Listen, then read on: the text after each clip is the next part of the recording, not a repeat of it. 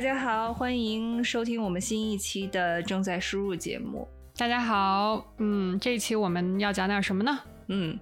哎，忘自我介绍了，我是一杯岛的炸鸡专家娜塔莉。嗯，我是最近都没有机会吃火锅的 火锅爱好者 Ruby。上周明明约了一趴，是因为谁的关系没有能成型的？我的身体原因 没有成型。虽然我真的想爬着，我都想去吃火锅，但是没关系，咱们下周下周再约起来。好的，嗯，对。然后今天这期节目的策划、企划，我们来一个台湾腔。这这期的企划呢，是我们两个就是觊觎已久的，我们。其实一直挺想聊这个话题的，就是因为本期节目的主播两位都是非常狂热的呃动物爱好者，且无差别的爱好啊，有差别，不喜欢蛇啊，对，就呃不不包不包括部分的冷血动物，但是呢，因为我们两个都非常喜欢各种各样的就是呃奇奇怪怪的生物嘛，所以在这方面也有一些。非常就是边角且不一定有用的知识，想向各位分享，所以我们就决定啊传这么一期节目。然后呢，另外也是因为最近机缘巧合，就是我看了一本我觉得特别有意思的书，嗯，然后里面有很多就是讲动物世界里面如何把自己带入到其他生物的感官去感受它们的动声的各种各样的。的的冷知识，然后 Ruby 同学呢，最近也有一个很有趣的经历要向大家分享。嗯，就是最近因为实在是录了播客也还是很无聊，于是，于是决定在周围的 animal shelter。呃，做志愿者啊，我们这个 animal shelter 老牛了。我们这个是有野生动物 nursery，那个叫什么培育培育所啊，救助的一个一个一个专门的 chapter。对，就是他们这个除了救助家养的宠物以外，还会救助一些野生动物。然后最后正好，呃，最近这个野生动物的 nursery 比较缺人，可能也是。疫情期间，他们的这个志愿者人群有所流失，所以最近希望大家去这个 nursery 帮忙。然后，所以我最近可能会开始每天喂喂小松鼠啊，喂喂小浣熊啊，在动物福利、在动物福祉方面继续发光发热。对的，嗯。然后，对，一会儿咱们再继续说一说这个这个 Burning Game 的 Animal Shelter 啊，它确实非常非常的厉害了。就是我记得。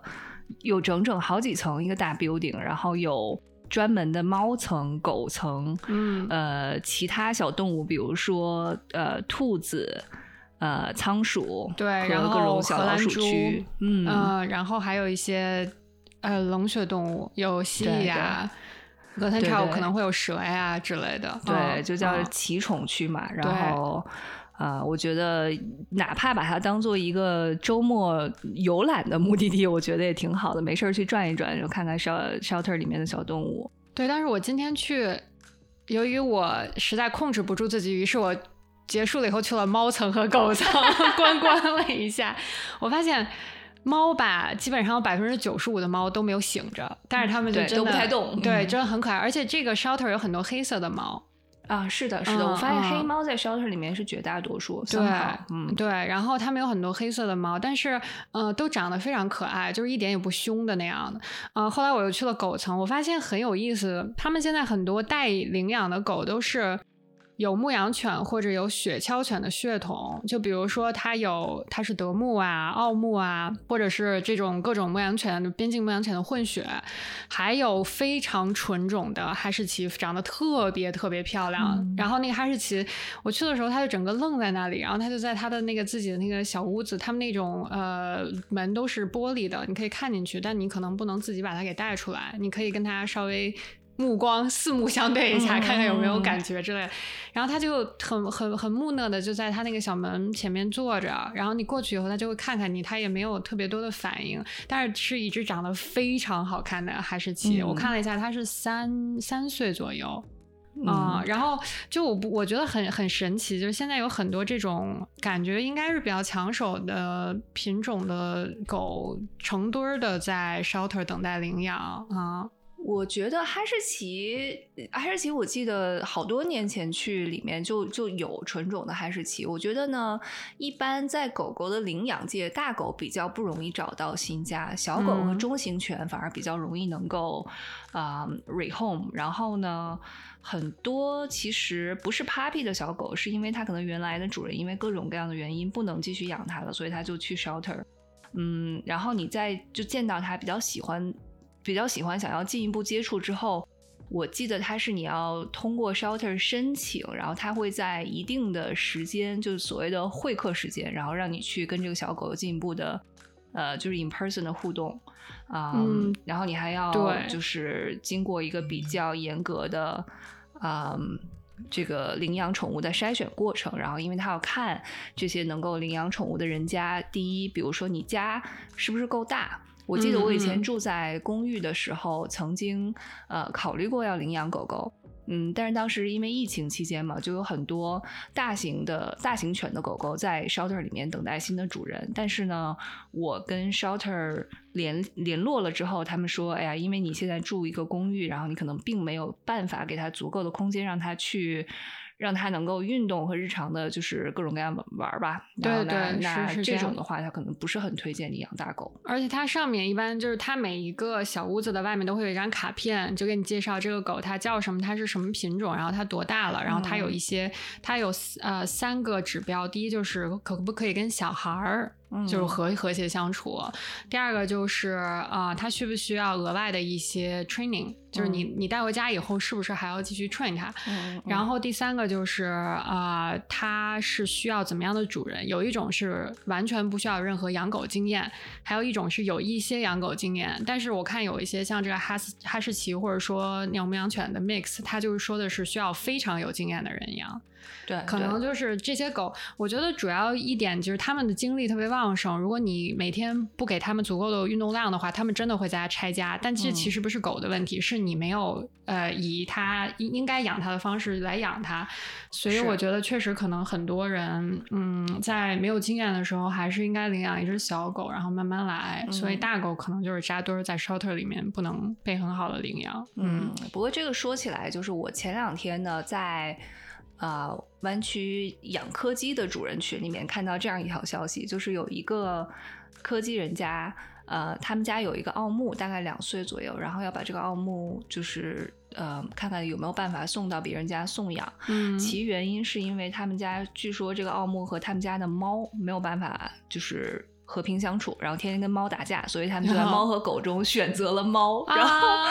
对，但是我听了之后，我就很为这个狗狗心酸，因为这个猫其实应该是很好 rehome 的，很容易，对吧？可能是因为，可能是因为我并没有同时拥有过猫和狗，但是我就觉得，嗯，感觉因为家里两个小孩儿就没事儿老打架，而把另外一个就把其中的一个小朋友送去别人家养，我觉得是一件嗯。挺让人得多琢磨琢磨的，就是我要多琢磨一下的事情。嗯，就之前乌尼是跟一只猫一起住了有三年吧。呃，刚开始的时候我们搬到一起的时候，那只猫有可能有半个月的时间没有从它的猫树上下来过，就是它非常不适应家里有一个另外一个狗啊的环境，包括那只猫其实也不喜不不喜欢生人。对，呃，但是后来他们两个熟了以后，每天我们回家就会发现他们两个共同躺在一个那种宜家的那种躺椅的两端，然后就是中间隔了十万八千里的，他们会一直趴在那两个一起趴在那个地方，就很有意思。对对，猫狗之间的互动真的有时候你很难解释哈，就是这也是缘分和就是 chemistry，因为。我总是在 Instagram 上看到很多猫狗双全的人家，两个一直搂搂抱抱亲亲，超级亲密的样子，觉得哇，好羡慕。我觉得这种一般都是在一只动物小的时候被拎去了这个一一个陌生的家庭。就比如说，可能这个猫小的时候，它去了一个有狗的家庭，然后这个狗特别的能接接纳不同的物种，或者说是反过来，就很少是那种两个都同时被领养了，然后能。特别很好的玩在一起，这种好像情况比较不常见。如果不是从小养的话，可能就会稍微困难一些。对，嗯嗯呀，言归正传，嗯，我们这一期呢，其实主要也是想聊一聊，当然不只是 shelter 啊，像这个狗狗啦，就是有各种各样大千世界无奇不有，这个世界有千千百百那么多不同种类的生物。哎，如比，我问你一个问题，你嗯从小有没有 wonder 过这样一件事情？就是，哎，你有没有琢磨过，如果我突然间有一天变成猫头鹰，二十四个小时，那会是怎样的一种感觉？或者我突然变成一只鲸鱼，二十四个小时会是怎样一种感觉？嗯，我小的时候尝试过各种的宠物，就很神奇。曾经养过，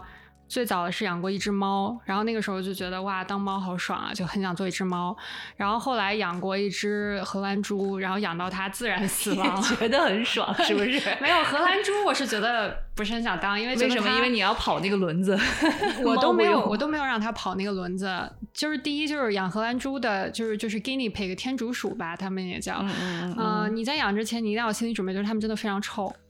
啊，是的，是的，嗯我小时候也养过，对确实，你得经常换那个木屑，要不然、你就会非常的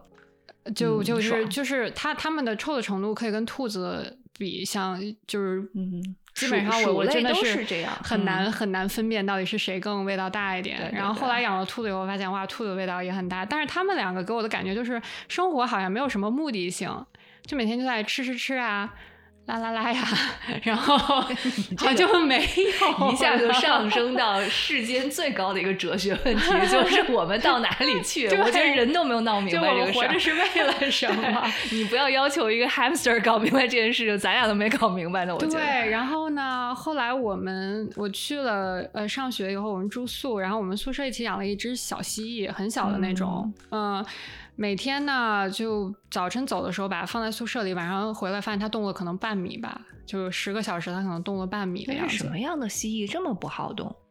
它就是真的嗯蛮小，很细长。然后当时它应该已经长成了，它应该不会长大，它是那种棕色的。然后是那种就是趴完全趴在地上的那种，还是头能抬起来？你知道我说的那种？哦，可以、头可以抬起来，哦，头可以抬起来。它就说白了，它长得有点像 gecko，，但是它是 gecko 的灰灰棕色版本，就是它可能就大约那么大。啊所以你们要喂它面面包虫，对，那个时候候要去花鸟鱼虫市场给它买活的面包虫，嗯就是这个喂食应该是最恶心的。然后它每天晚上就会被放在一个小的容器里面，跟我们宿舍的一个就是随意的一个人一起睡。随意对，就是比如说今天晚上着就就就在你的床上，对，你就把它放在这个小盒里，然后把它。放在你的床头。然后然后那你需要给它呃，明显这个不需要加热，给它恒温，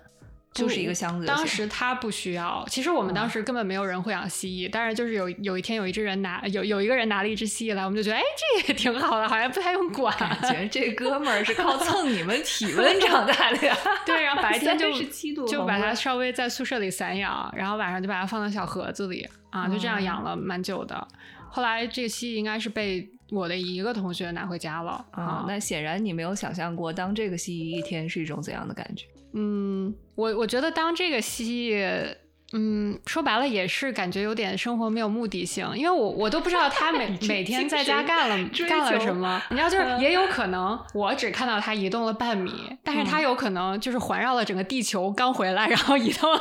半米，就是我并不知道他当时每天的生活都是什么样的。们可能没看见他的时候，是人家偷摸在里面疯狂的动，对，有可能你走，他就在里面蹦迪，你知道吗？然后等你回来，他刚蹦完。对对，就像那个什么 The Secret Life of Pets》一样，对对对。然后，然后后来呢？我上高中以后，我就养了一只那种眼眼睛很抛，然后有四尾的黑色的金鱼，然后它的名字叫做周杰伦。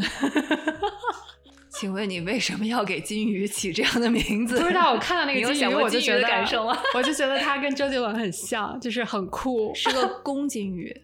其实我并不知道怎么分辨金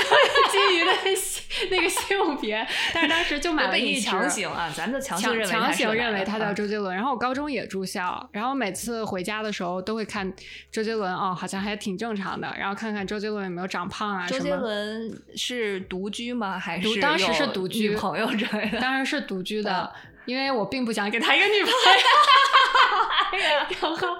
当然是独居，然后后来呃有一次我回家他就死掉了，我就很伤心，我说完了，周周杰伦离世了，不给他找个伴儿，人家孤独致死。哎对啊，呀，我妈就说。你这个金鱼已经死过很多回了，我每次它死了以后都去花鸟鱼虫市场买一个长得很像的回来，然后就其实这都是周杰伦可能什么第二时代了吧？对对，周杰伦什么二十世？对，然后然后当时那一次是因为他当时太忙了，没有来得及去买一只补上，然后就被我发现周杰伦死掉了这件事情。后来，所以其实你并没有仔细的观察过每一代周杰伦，其实长得有些些微不同。对，就是我感觉可能确实是有不同，但是他们就是都长得是那种。很很屌的样子，你知道吗？就在我看来，就是感觉他们的风格都很像，但是并没有注意到细微的差别。你这个让我想起来一个特别深奥的哲学问题，就是你知道有一个什么古希腊的哲人说的一个叫 Delphi 的船，说那个船呢，你把它做好了之后，它就老有零件要换，就没事就要换木头，然后换换钉子，换各种各样的东西，然后总有一天那个船上所有的木头和钉子你都换了一遍，那这个船还是不是原来的那条船呢？就 Del Delphi 二十嘛，就是你周杰伦 可能在你脑海中只是周杰伦的概念，他从来都不是一个金鱼。是的，然后我当时就觉得当一只金鱼也很烦，因为真的很容易死。就其实鱼类是很难养的。我从来就没有养活过金鱼，我从小感觉，不过还好了，我觉得我好像也没有就是祸害过太多小动物的生命。我小时候。小鸡、小鸭分别可能都试过，嗯嗯，然后一两次都没有成功。然后鱼可能试过一次，就是可能我记得好像是一下全死光了，是非常的惨，嗯啊。然后唯一养活的比较长久的动物就是猫咪，所以我从小就是嗯养猫养的很习惯。然后呢，我们家第一只猫，我我印象特别深刻，是一只黑白相间的狸花猫，它的名字叫做黎明。我靠，那跟我们家第一只猫，我们家也是一只黑白相间的狸花猫，但我并没有敢给它起个这么欠揍的 名字。怎么欠揍？多帅气的名字啊！黎 明知道自己是只偶像了，好吗？就像就像周杰伦知道自己是金鱼吧？你咱们小时候给宠物起名字的思路好像都非常的雷同，我感觉。对，anyway，所以呢，就第一只猫叫黎明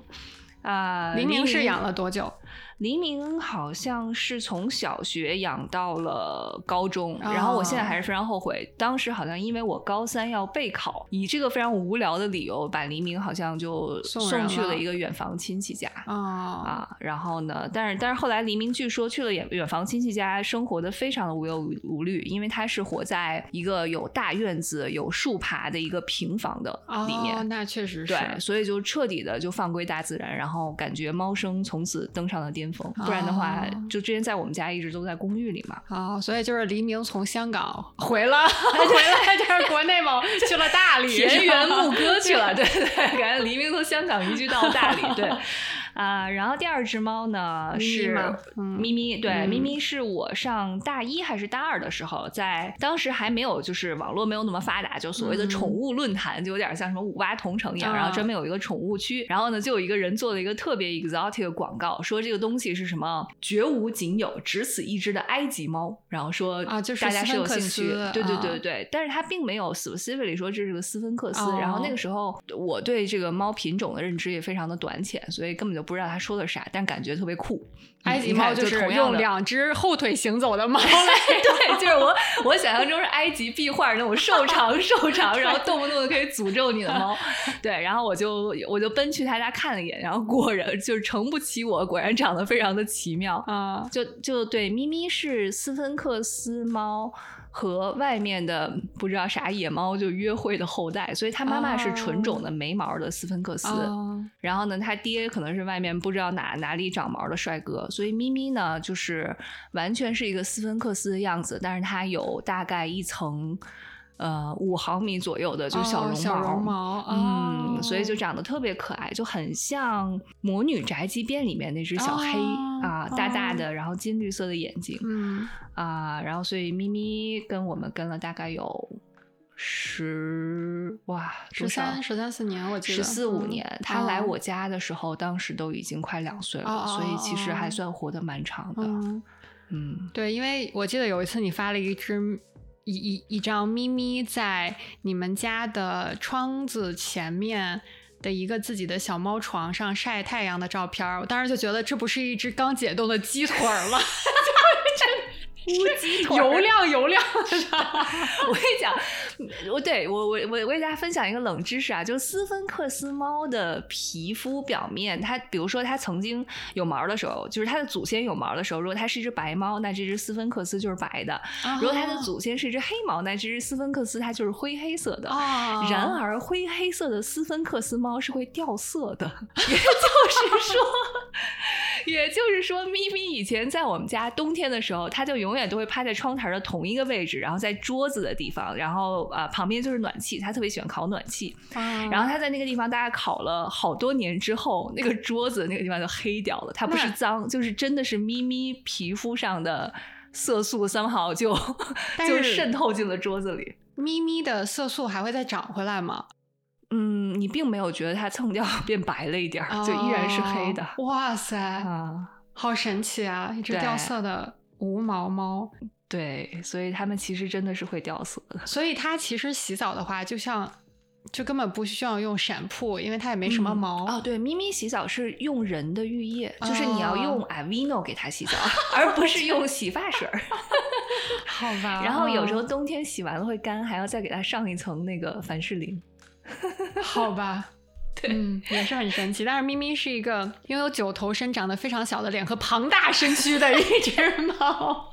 就是所以就是各位养猫的同学们，如果你怀疑你们家的猫就是如果是有毛的状态下胖的话，那它是真的很胖，因为你把它的毛剃掉，像咪咪一样，你就会发现它依然很庞大。对，啊。后来我们养了，我还尝试过一些很神奇的。我我养过松鼠，但是这个非常失败。我觉得松鼠就是真的告诫大家是不应该被养做宠物的。我觉得松鼠松松鼠就是野生动物，就是为什么？它它是就是呃肉眼可见的很不开心吗？嗯，我当时就是养它没有很久，它就死掉了，而且我觉得它死的也蛮离奇，我并不知道它到底发生了什么。我觉得它可能就是不能适应家里的环境。那你是怎么发现的？就有一天回家，突然间就就有天早上起床就发现它就身体僵掉了哈，它的吃的什么也都都是齐的。我觉得，我觉得松鼠确实是，我不知道有没有宠物种种类的松鼠啊，但是我觉得松鼠大面还是野生动物，不应该在家里养。对我好像以前在国内的时候也不太看见有人在，比如说外面卖松鼠，很少，嗯，就好像它也不是一个让大家带回家养的一个常规的宠物品种。对，嗯，然后我之前养过一只，嗯，乌小乌龟，它就是那种脖子上有小红色的点儿，然后好像是一一种。南美的对，反而是南美的一个品种。最常见巴西龟就是脖子上有一个有点像橙红色、特别 bright 的一个点。对对，是这样。然后当时养的时候它很小，可能跟碗口差不多，然后最后长得跟盆一样大。我好羡慕我，我乌龟也养不活。对乌龟，我你知道乌龟为什么容易死吗？乌龟容易得眼疾，然后它就会失明。是的，是的。所以你其实，而且你看它，我就会觉得特别替它着急，但是又没有办法。对，所以就是乌龟有的时候，你如果发现它有眼病，你要给它点什么红霉素、绿霉素那种东西，就是要要给它就是上药啊，因为有的时候它可能发展会有一个过程。当然，它如果全都盲掉了以后，它就肯定活不下来，因为它不知道自己的吃了在哪啊。对对对，我小时候好像养 baby 巴西龟，就是因为眼疾去世的。后来我发现吧，就是这种乌龟，你从小养难度是很大的，但是如果它半大不小的时候，它的就是抵抗力和它各方面 resistance 都会就指数的上升。就是你你只要稍微让它中等个头再往大养，就比较容易一些。当时我们家那只是它真的会冬眠，它冬天的时候，它可能有两三个月都是。一周他可能吃一周两周他才醒来吃点东西，嗯，是的，然后他他其他时间他就完全感觉不是清醒的状态。我大学的时候有一个同学，他们家住在南方，然后他有一只土乌龟，就是都不是巴西龟，就是灰不溜秋那种乌龟，然后也是从小养养的很大，然后养在盆里。然后呢，因为南方冬天没有暖气，很冷嘛，所以那个乌龟平常就在家就是半冬眠的状态睡觉。然后呢，这个同学有时候想跟乌龟互动，他就会开始弹钢琴。然后他弹到一半的时候，这个乌龟就会从睡眠中醒过来，然后缓缓的把脑袋从水里面这样伸出来，然后聆听他弹琴。然后我觉得整个画面都非常诡异的浪漫。这个乌龟名字叫肖邦嘛？就就是你可以想象一个剪影，就一个人正在弹琴，然后旁边盆里面有一个乌龟正抬着头听。我觉得哇，非常诡异的浪漫。对，然后这只乌龟后来养的很大，然后这只乌龟经常失踪，它会从它的盆里面，它到后来大了以后，它就会从它的盆里面爬出来，然后它会钻到我们家不知道哪个角落，可能是沙发的一个死角里面，然后有的时候我们找它要找两周，然后它有的时候可能会，如果你找不到它，它可能会把自己干死，因为它就干死它也不出来，但不，它不饿吗？就它很神奇，它可以很久都不吃，嗯，但但它饿的时候也不会出来找你，对，它关键就是它不会出来。然后我们有的时候就扫地的时候，可能把它扫出来，然后把它放回去。靠你们去找它。对，每次都是我们找它，但有的时候找不着它，就是它真的很很容易失踪。后来我们就觉得它可能是因为太大了，然后在我们家待的很不爽，我们就把它放到了一个水库里。后来想想，这简直是真的蠢的不能再蠢。为什么？它是一个入侵物种啊！它是一只巴西龟，它怎么能放在什么北京什么郊区的一个水库里？我跟你讲，你们家这巴西龟现在可能已经变成水库里面的一个一个地方一怪了。就是我现在首先人，你知道吗？就是不知道它能不能。就是在北京的严冬下存活下来。如果它存活下来，它就无敌了。我跟你说，我觉得它应该现在是非常大，在那个水库的水底成为了当地的一个什么都市传 说。就是你知道水库里鱼互相见面，哎，你知道那个就是在水底那个特别恐怖的那个怪物，对对对对，你有没有见过它那个不能说名字的东西？对啊，最后就把它放回水库。哎，真的是太蠢了！就是大家千万不要做这种事情啊！不不是所有的动物放生了都是都是好事啊！我记得我小时候还见过，就是在。后海，嗯，遛乌龟的老大爷，我简直我都就看惊呆了。就是那个老大爷家有一只特别大的乌龟，那它可能是一只陆地龟。呃，不是，不是，它是放在水里溜的。就是这个画面，我给你形容一下，是在海里对，脸盆大的乌龟的壳的后面有一个孔，被它钻的。然后它就把在那孔里面绑了一根绳子的一端，然后另外一端像牵狗绳一样牵在自己的手里。这个大爷在岸上走，这个乌龟在水里游。他是 literally 在遛乌龟，真的吗？对我真的觉得，就我就世界上就是各种逗动物的。技能里面满值的就是我觉得北京大爷什么都可以。对，对我之前看了一个视呃 YouTube 的视频，它是呃在日本有一个寺，然后里面有一个老和尚，他有一只很大的陆地龟，这个陆地龟可能现在有八十多岁，快一百岁的样子。然后他每天会带这个龟出门遛弯儿。这个龟，我觉得它就是这个壳的直径可能得有一米五左右。啊，就是它是一只巨大的龟，然后呢，这个龟每天就在他们寺里，然后这个龟是素食的，所以它只吃菜啊，什么什么谷子呀之类的。然后它每天就跟这个龟出去遛弯，然后他们邻居全都认识这只龟。有的时候游客经过就会觉得，我去，这什么景象？然后那只龟就慢慢的在路上走。然后这个这个老的僧人就说，可能有一天我走了，这个龟还在。然后他说，这个龟是一般能活，就是那种能活两三百岁的那种。呃，品种的龟，它是陆地龟。然后呢，他就说：“我希望我走了以后，这只龟能被妥善的照顾啊，就是很神奇啊。”我突然想起了，你说起陆龟，嗯，世界上最多就是陆龟最有名的一个地方之一吧，应该就是加勒比海的那个加拉帕戈斯群岛，就是那个达尔文进化群岛。对，嗯，然后呢，据说好像那里的乌龟就是在几十年前曾经遇到过一个。就是生存危机，嗯就是因为好像有某一种外来物种，我现在记不清了，是个羊还是个鸟？可是它是怎么游到？被人类带上去的呀，就是因为当时好像有什么科考或者是旅游的船上有这种入侵物种，然后这个物种竟然没被带走，它就在完全没有天敌的那些岛上进行大肆的繁殖。嗯，然后但是这种动物呢又会跟龟就是竞争食物，有的可能会直接猎杀这个陆龟，所以就把那边的陆龟当时都杀的差不多了，好像。然后嗯，所以就是其实我觉得大家真的要。嗯，多关注一下，就是如何就是限制入侵物种，它还是非常有道理的一个行为，是因嗯为这些入侵物种它在被清除的过程中，我觉得也是很不人道的。据说当时是有很多当地的就是啊园区的管理人员乘着直升飞机去就是射杀就扫射它们入侵对嗯入侵物种，因为他们也嗯不想把尸体就是移走。说实话，也没有地方可以移，因为毕竟是嗯海岛，嗯，所以就真的是开着飞机去射杀这些物入侵对。其实物种入侵真的是一个很严重的问题。嗯，在很多大陆，特别是这种独立的大陆，像什么澳洲啊，之前，呃，应该是兔子在澳洲应该就是一种嗯，入侵物种，所以他们澳洲整个这有那种兔子的兔子栏杆，袋鼠一度也是被认为你其实就有点像咱们这边的那种呃狩猎的 permit，就只要你拿到 permit，你就就可以到路上随便去、嗯、对打去袋鼠，搞袋鼠。嗯、是是这样。袋鼠在澳洲真的都泛滥了。嗯关键袋鼠的问题就是它们很凶，而且它们的肉也不好吃，所以我我我觉得就是猎猎杀袋鼠确实没有什么经济价值嗯，啊、就可能大家就更更不容易去啊，是。嗯 Anyways，嗯、所以刚才为什么我抛出这样的一个问题呢？就是因为我小时候没事儿老琢磨这种就是没啥用的问题。那你 想变成什么动物啊？当时、啊，我曾经最想变成的应该是鲸鱼，嗯尤其是蓝鲸，因为我觉得变成蓝鲸鲸是。不是南京，是蓝 我鲸。知道我我是一个北京人，我可以发得出南京。我永远不会 放弃任何呢了不分沙漠中的蓝人 对，沙漠中的蓝人，那个蓝鲸的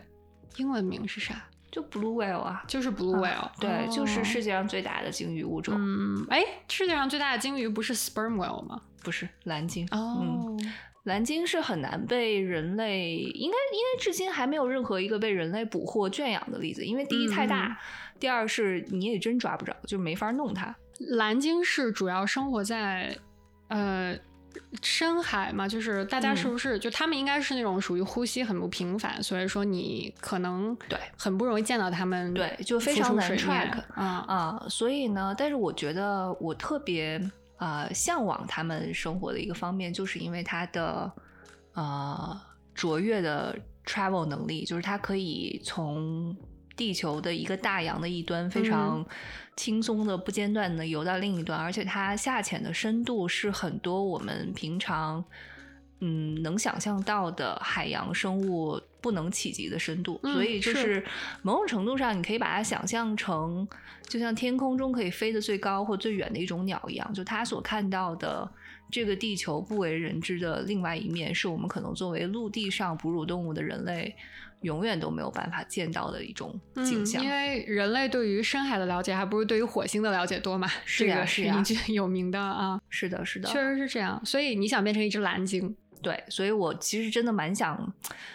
在哪怕在他身上装一个摄像头，然后就观察一下他到底每天见到的是什么样的世界，我觉得还蛮有趣的。摄像头可能会在他下潜的过程中就被压扁，是的就 你可能没有办法 track 它。啊对，说不定他真的在海底每天都和什么好几百米的大章鱼一起蹦迪，你也不知道。对，因为嗯，我之前看是呃，对，有一些鲸鱼，他们真的会去 hunt 那种巨型乌贼，嗯，啊对对，然后人类。很多时候发现巨型乌贼的尸体，就是因为这些鲸鱼它们捕完以后，它们没有完全把这个猎物把它吃掉，所以说这个这个巨型乌贼就会浮在海面上，然后大家嗯就会看就捕捕获这个已经死掉的巨型乌贼，然后发现它们巨大 无比。哎，对、嗯我接下来要介绍的这本书里面，其实也讲到这件事儿，就是你知道，其实抹香鲸好像是以吃乌贼而出名对的，所以就是人类，因为以前不是捕鲸是需要就是割它们的精油，然后用它身上的各个部分部分去做就人类需要的一些日常的生活和生产的工具嘛，嗯，那这个抹香鲸捕杀上来之后，经常会在鲸的胃里面抛出乌嘴乌贼的那个喙。啊，beak 那个，对，就是它的嘴有很像那个鹦鹉的那个那个那个嘴嘛，然后这块骨头你吃了它乌贼之后，它是没有办法被消化掉，所以它就会一直嗯积在这个鲸鱼的嗯胃里面。所以有的时候他们可能打开这个鲸鱼的胃，发现里面全是这个东西。而且它是，呃，我之前看了一个纪录片，他说你看这个乌贼的这个喙就能大大体推算出这个屋子有多大，就是它越大，它的那个会就会越大。然后他们通过这个呃会的 size 就能判断出来。是的，是的。然后我之前看的那个呃有一个纪录片，它是一个系列，它讲了四种鲸鱼，里面就有一个是抹香鲸。然后它它讲其实。他会从呃不同的这个海域里面，他会挑一个比较 specific 的家庭，他可能不是那种科普性质，就是说，哎呀，我跟你说这个鲸鱼是怎么样的呀，他就是会呃去 track 这一个家庭啊。然后他这个呃抹香鲸，其实嗯，我觉得西方对于抹香鲸早年间有一个很不好的印象，就是觉得他们很 evil。因为 Moby Dick 其实是一个抹香鲸，嗯嗯嗯嗯，然后那个那本书就是关于大家怎么猎杀它，就它好像是一个怪物的样子。虽然它被翻译成白鲸，我也不知道为什么，因为因为 Moby Dick 是一个 sperm whale，但是就是呃这个书可能给很多人的印象就是抹香鲸是一种非常 violent，就是很有有点很很暴力，很很很不不不应该是那种啊很 gentle 啊很 sweet 那种呃生物，但其实不是，其实它们是一个。呃，非常就是。以家族或者以家庭的其他成员为重的一个物种，就是他们的家庭的连接那种 bond 是非常非常深的。是，然后他这里面就说呢，有几个关于抹香鲸的很很有趣的点，就是呃，他们在睡觉的时候不就是在水里垂直着那样睡吗？对，跟棒槌一样。对，就是你就看二十个棒槌在水里，而且他们认真的就睡觉的时候，他们他们就会不动。然后如果那个水流从他们这儿，比如 push 他们有一些倾斜的角度。然后他们就会斜一点，然后过一会儿再斜，再再直回来，然后就 是感觉很神奇一个景象，就是人睡觉一样，就是 睡到一半，嗯，突然间醒了，调整一下睡姿。然后他们就是被拍到就是二十个抹香鲸一起睡觉的画面，我觉得真的可以去看一下，就很神奇。然后他们其实是就是很温柔的一种哺乳动物嘛，然后他们交谈的时候会发出那种很像摩斯电码的声音，对，就是是 click。Click 还有 chirp，然后就是那种这种声音，其实他们就是要再用那种叫什么 sonar 声呐来来交流。啊，所以他们他们是属于鲸鱼中的那个比较快的，就是它的 click 是比较快的，所以就听起来很像摩斯电码，而且就是抹香鲸它每一个区域都有它不同的 dialect，所以有一些专门研究这种抹香鲸方言的科学家，他们一听就会说哦，这个鲸不是在这个海域里面，然后大家就会问他说。你怎么知道？他就说，你看这片海域的鲸都是什么哒哒哒，然后一个长的，或者哒哒哒一个长的，什么它的 coda 是五个一组的，但是另外的地方来的可能就是什么三个一组的，就是他们的 pattern 是不一样的。他们互相之间，哎，这个也挺有趣的，可以通过观察他们的行为，就发现，哎，假设比如说都是讲中文的鲸，只是东北话和四川话的区别，还是区别这个抹香鲸来了，发现完全讲的是日语，就不能融合进那个。这个就现在他们只能通过长期的观察、总结经验来大体判断，比如说这一个模式组合起来的这个摩斯码是代表什么意思，大体是什么意思。但他们没有办法彻底的理解鲸鱼的语言啊，所以说鲸鱼的语言还是很复杂的一个体系啊。然后就是抹香鲸是有地球上生物拥有的最大的大脑。然后嗯，他们这个这个科学家他就是在几个不同的地方。多米尼加是有很有趣的。呃，不能说是就是数量最多的呃抹香鲸的群体，但它那个地方的抹香鲸的呃生活方式，然后它的生活习性，然后捕食的一些呃方式是很有意思的。嗯，这个地方的抹香鲸不会像很多其他的鲸鱼一样那种定期会迁徙到什么世界的另一边呀什么之类的，它们基本上是在这一片的海域里面生活。然后它跟踪的这一个家庭呢，可能是。有那么呃十几只、二十只的样子，然后他们很多呃，他们说可能在过去的几十年里面，这个这个家庭里面很多幼小的那种鲸鱼、抹香鲸幼崽都死掉了，嗯，因为就呃捕鱼其实会对他们造成很大的影响，他们会被那个捕鱼的那个东西线啊网缠住，然后他们就会无法呼吸，然后就死掉了啊。我记得我好像忘记哪里听到过，就类似于这样的一个还蛮。悲伤的故事就是鲸鱼的群族和大象很像，就是在他们会有对死去的或者是严重受伤的同类有呃 mourning 的行为，对，就是会哀悼他，哀悼他。嗯，所以呢，就是曾经有海洋生物学家观察到，就有一只小的被渔网缠死的小抹香鲸，在一个地方漂浮着，然后，嗯，他们那个群组里面大概五六只就是成年的抹香鲸，就围绕着他的尸体，嗯，一直在就是就是就。所谓的就唱他们的颂歌，然后大概这个行为持续了有三天四天，对，直到那个 Marine Research 离开那片海域的时候，这个行为都没有停止。也就是说，其实我我认为他们每个个体之间的互相之间的这个纽带和连接是比我们想象的要深许多的。对，嗯，一个是嗯，其实很多鲸鱼的种群它是以女性呃雌性吧。作为主要的领导者，或者说他可能主要的组成的成员就是，比如说呃姥姥，然后是妈妈，然后是小朋友，然后小朋友里面有呃年纪大一点的姐姐，然后还有妹妹，他们好多是这样的，是个母系社会。呃，有一些母系社会，当然也有一些呃比较个别的群体，它就是都是雄性。嗯嗯，其实大部分是雌性，就很很有趣，它很少就是。会掺着来，一般都是只有小幼崽的时候，在这个幼崽没有离开家的时候，它可能会有雄性的幼崽，但是它们可能一般是我记得就是呃雄性的幼崽长大了之后就要单独对就要离开，对嗯，然后他们这个就观察到在多米尼加的这个，他们是很过去几十年几乎二十年吧，所有的幼崽都。死掉了，然后因为什么原因呢？嗯，主要的原因还是人为的，主要的原因还是就是有的时候这个传过去，这个螺旋桨会打到它。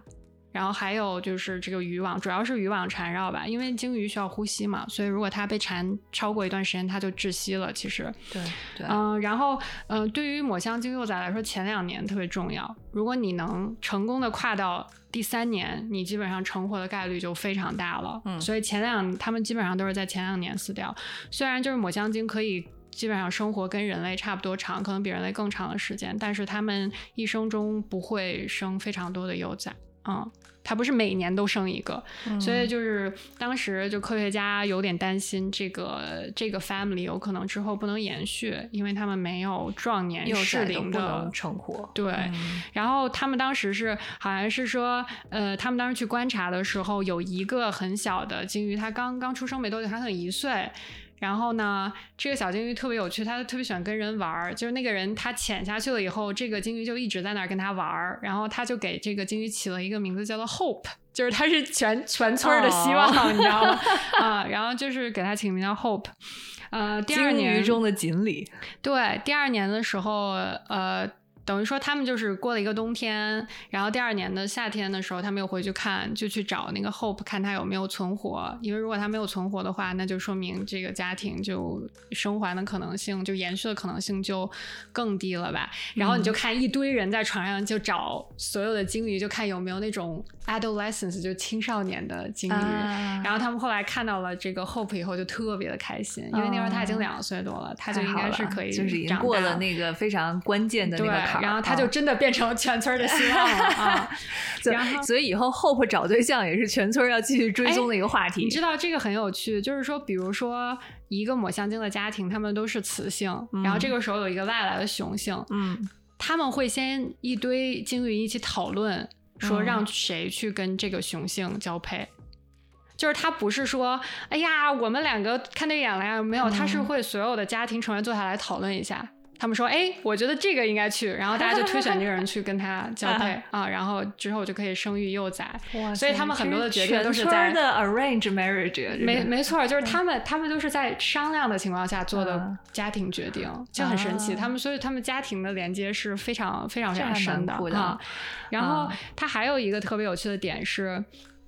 抹香鲸它没有嘴唇，所以理论上鲸鱼都是前面都是喝奶的嘛。嗯，然后它没有嘴唇，所以大家就之前就不明白他们是怎么喝奶，因为它没有办法吸，没有吸的这个功能。嗯，然后后来就发现抹香鲸妈妈的那个 nipple 它是倒着长的，就是它有一个腔，然后这个小的抹香鲸把它的下巴从这个腔这块伸进去，嗯，然后就像碰到了一个开关一样，这个这个奶就会被 push 出来，然后流到它的嘴里。所以说它不需要自己把它给吸进去啊。然后它的这个奶呢，质地很像酸奶，就是非常粘稠，里面有很多的脂肪，据说是非常 dense 的一种一种液体。对，然后它的脂肪含量应该是人奶的十倍左右。对，就是它完全属于 liquid fat。对对，所以说就是之前研究这个小抹香鲸怎么喝奶这件事情也很神奇，因为大家一直不知道，就觉得哎，你是你是怎么喝的？符合小抹香鲸的 ergonostic 工学设计。对，没错。然后他们是他们是认真的会捕食巨型的乌贼，嗯然后所以说基本上抹香鲸除了每个小时它可能有十来分钟它要在呃海面的部分呼吸换气以外，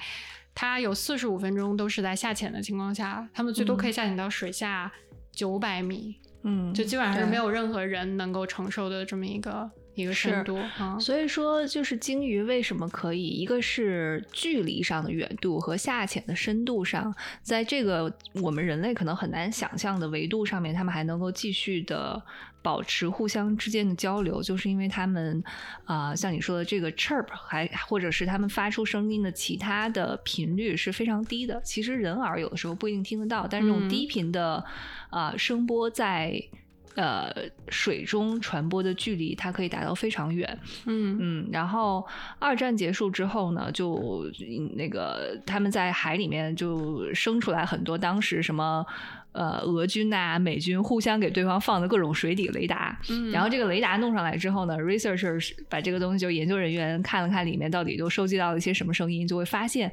哇塞，竟然有一些低频的鲸鱼的叫声，比如说它是在啊太平洋的西岸，嗯。啊一边游一边叫出去的，然后它的声音可以 all the way 一直传到太平洋的东海岸，就在加州也能听得见，这是一只鲸鱼的声音，也就是说它吼一嗓子可以直接从。中国吼到美国来，然后这边鲸鱼理论上也是可以听得到它的这个低频的叫声的啊，所以真的是传播的效率非常之 非常之强。就是对抹香鲸在捕食的时候会发出非常大的那个 clicking 的声音，可以达到二百三十分贝。如果你听到，你会直接耳膜被震碎。对，所以他是用这个，可能是把那些乌贼啊什么直接就 shock，就是震懵，然后是的，海豚也有这样的行为，就是他们其实是在用他们的呃声音以及他们一起游泳的时候产生的那个那个那个水流，去把他们的猎物，比如说小型的沙丁鱼，全部先都赶到一个小圈子里面，然后这样把它们围到中间之后，它就可以更容易的，就是冲破他们的。这个屏障去吃它们，对，所以这是一种狩猎的技巧。是是，这个好在挺多鲸鱼里面都会都会用到啊。对，然后呃，你知道抹香鲸大概在什么时候算是成熟了吗？就多大的时候？性成熟吗？啊，对，就算是 mature，就对。不知道哎，是以一个行为为标志的吗？没有，它就是以应该是它的身体构造，就是它发展成一个什么样的状况，就我们就认为它是成熟了。就雌性的是在三十岁，雄性是在五十岁啊。所以这个故事等一下，等一下，它和人活的一样长，不是吗？没有，它会比人活的长一些啊。如果没有意外的话啊。然后这个就告诉我们，男的永远都成熟的比较。我们都还是 baby 呢呀，刚刚成熟，好吗？对，就是雄性抹香鲸会比雌性晚 二十年，五十岁了，好吗？对，五十岁它在理论上算是一个成熟的抹香鲸啊，它就很神奇。所以其实，嗯，对我觉得抹香鲸就是长得真的很很有趣，它们的头真的很方，对对，很 萌的，对对。对，然后介绍一下我最近看的这本书吧，它叫做《An Immense World》，就是中文翻译过来应该叫《大千世界》啊。这本书呢，就是回答我们在刚开始的一个一个纠结的问题，就是变成一个动物之后，它的感官世界到底是怎么样的？嗯，因为往往我之前思考这个问题的思路呢，总是会用我人的。经验和感官去带入到一个动物的世界里，就比如说，哎，我想要把我的眼睛安到一个蓝鲸身上，看一看它每天都在看什么东西。嗯，我觉得这本书呢，想推荐给大家的一个很重要的点，就是它用一个非常科学的角度去帮你拆解，嗯，各种各样的动物，它们在。活在和我们同样的这个宇宙的空间里面，他们所感知到的这个世界和我们有什么不同？这个其实是根据他们每一种生物身上的啊 sensor 的不同而有很大的区别的。也就是说，虽然我们可能都同处一室，但是他所看到的这个房间的样子和他所感知到的这个房间的空间感、声音、颜色，哪怕是气场、电场和各种各样的温度，和我们都是有截然不同的。情形在的，所以我觉得这本书从非常科学的角度回答了我刚才呃发出的这个问题。然后呢，这本书它的作者是 Eddie Young，是一个就是英国出生的美国的科学记者。嗯，这个哥们儿目前写了两本书。嗯，第一本书是形容。微生物的世界和我们人类到底有什么关系？它和我们的共生的这么一个呃情形的一本书。然后呢，他在 COVID 期间其实写了很多有关于新冠的一些科普专栏。嗯啊，然后呢，《大千世界》是他所出版的第二本书。然后这个哥们儿呢，已经得了就是。几项普利策的所谓的 exploratory journalism，应该就是什么科学类的纪实文学的奖，对。然后他有一个特别可爱的三色柯基，叫 Typo。对，那个柯基好可爱，感觉他长得很严肃。是的，感觉他就说：“我的人生都没有错误，你为什么叫我 Typo？” 哎，我觉得他这个就是他们俩这个搭档的名字起的非常好，因为一个 writer，一个 Typo，就永远都不会离开彼此。对呀，那你那你看了他这个书以后，你还想，你还是只想变成蓝鲸吗？不，我的答案现在变得非常的清奇，我有点想变成一只电鳗。为什么呀？因为。就是感知电场是一个很奇妙的事情，就是他形容这个电鳗吧，它的慢声和我们太不一样了。就是这个电鳗东这个东西呢，它几乎是没有什么视力和听觉，它就那它靠什么？它靠感知周围的电场来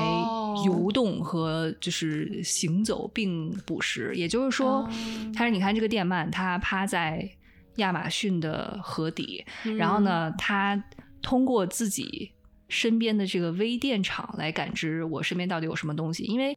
中学物理嘛，就众所周知，咱们啊，电场呢，比如说人是一种导体，然后鱼也是导体，因为你的里面基本上都是水，所以呢，它的这个电场里的微电流通过鱼的时候，它会加快，就呜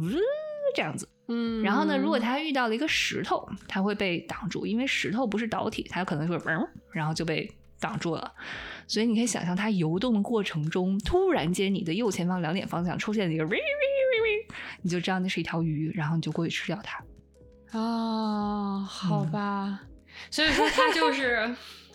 靠来不来电来判断，哎，对对对对对，就在看到另外一只电鳗，可能会说：“我靠，有一个特别长的东西向我游过来，而且就是感觉真的是来电了，然后心跳 加快，然后你就冲过去跟那个电鳗，嗯，对，